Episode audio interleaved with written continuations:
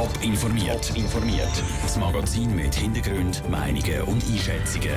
Jetzt auf Radio Top. Was Zürcher Politiker zum neuesten Kapitel im Fall vom notorischen Straftäter Carlos sagen und warum Deutschland nach einem schweren Busunglück mit 18 Toten eine Diskussion um Gaffer entflammt ist, das sind zwei von den Themen im Top informiert. Im Studio ist der Dave Burkhardt. Er müssen auf dem Boden ohne Matratze schlafen und zum Essen hat es nur Brot und Wasser gegeben. Die Vorwürfe vom Anwalt vom notorischen Straftäter Carlos hat eine Untersuchung von der Zürcher Justizdirektion weitgehend bestätigt. Allerdings hat der Carlos auch in seiner Zelle randaliert und Wärter angegriffen.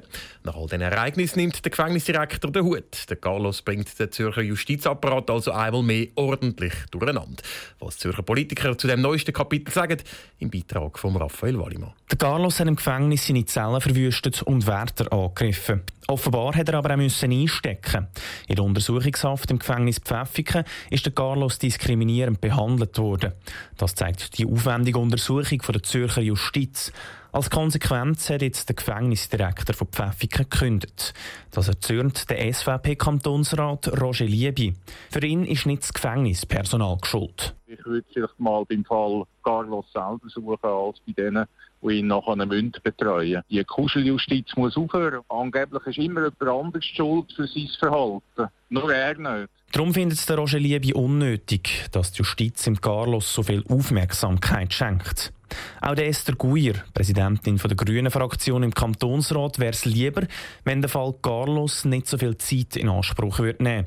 Trotzdem ist es wichtig, dass die Untersuchung gemacht worden ist. Ich glaube einfach, wir müssen immer wieder lernen und da ist auch ein Staatsgebilde, muss dazulernen und das macht man, wenn man so eine Untersuchung macht. Da kann man schauen, was kann man für weitere Massnahmen jetzt machen. Ich meine, man könnte den Menschen jetzt nicht einfach sein lassen, das funktioniert nicht. Wichtig ist, dass dann auch wirklich etwas aus den Fehlern gelehrt wird, ergänzt Dester Guyer.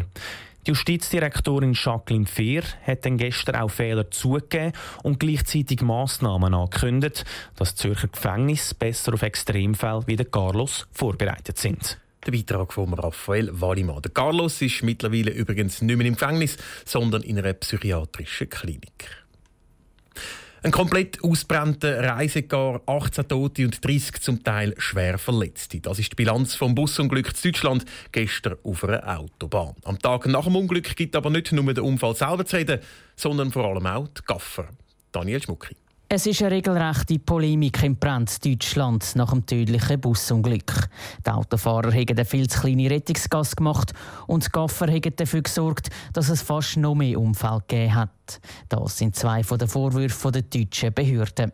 Problem, das auf eine gewisse Art nicht nur Deutschland kennt, sondern auch die Schweiz. Zum Beispiel auch der Kanton Thurgau, erklärt der Mediensprecher von der Kantonspolizei, der Daniel Meili. Der Mensch ist halt gewundrig, oder? Also wenn irgendwo Feuerwehr ist oder Polizei ist oder ein Unfall ist, dann gehen viele schauen. Aber im Thurgau ist jetzt bis jetzt, soweit ich weiß, zum Glück so gewesen, dass Gaffer jetzt nie entscheidend Rettungskräfte irgendwie behindert hätten oder verzögert hätten. Wenn Leute, wenn Gaffer im Weg sind, dann werden die bei uns weggewiesen. Das hat bis jetzt nie größere Probleme gegeben, soweit ich weiß. In Deutschland ist die Situation mit den Gaffer gestern offenbar so schlimm gewesen, dass sich der Verkehrsminister jetzt sogar überlegt, die Bussen gegen die Gaffer zu erhöhen oder die Leute sogar ins Gefängnis zu stecken. Aber sind so Bussen denn auch in der Schweiz möglich? Ja, sagt Gian Andrea Rizzoli von der Kantonspolizei St. Gallen. Wenn natürlich jemand filmen tut, fotolen tut, während dem Autofahren beispielsweise auf der Autobahn, auf der Gegenspur, dann kann der natürlich gebüßt werden, das ist so.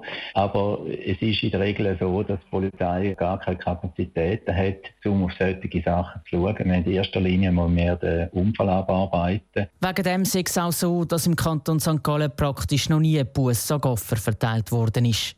Ähnlich wie auch auch im Kanton Zürich. Im Kanton Thurgau und im Kanton Zug dagegen haben die Gaffer schon das ein oder andere Mal müssen einen Bus zahlen. Das war ein Beitrag von Daniel Schmucki. Wie hoch die Bus genau ist, die die Gaffer zahlen müssen, wenn sie einen Unfall filmen oder füttern, kann die Polizei nicht sagen. Die Höhe der Bus wird einmal von der Staatsanwaltschaft festgelegt. Über eine halbe Million Hunde werden in der Schweiz gehalten. Und jetzt, wo die Sommerferienzeit kommt, stellt sich viele die Frage, was mache ich jetzt mit dem Hund? Um genau das ist es bei einer Infoveranstaltung vom Kanton St. Gallen heute gegangen. Andrea Blatter hat mit dem Tierarzt Eugen Vogge geredet. Herr Vogge, sagen wir, ich habe einen Hund daheim und will jetzt in die Sommerferien gehen. Was habe ich da für Möglichkeiten, was ich mit dem Hund machen kann? Sie haben die Möglichkeit, entweder den Hund an einer Person, die sie gut kennen und die der Hund auch kennt, in Obhut zu geben in dieser Zeit. Das ist eine ganz gute Möglichkeit.